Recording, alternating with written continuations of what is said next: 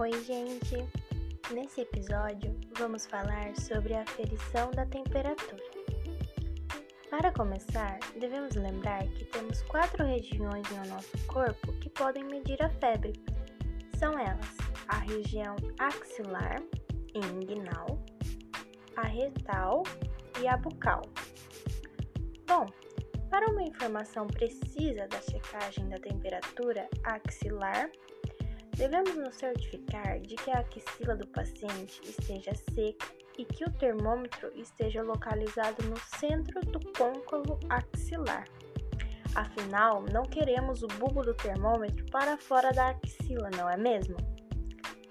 Além disso, devemos nos certificar que o paciente esteja calmo e quieto para um melhor resultado. Por hoje é só, aguardo você no próximo episódio. Até lá!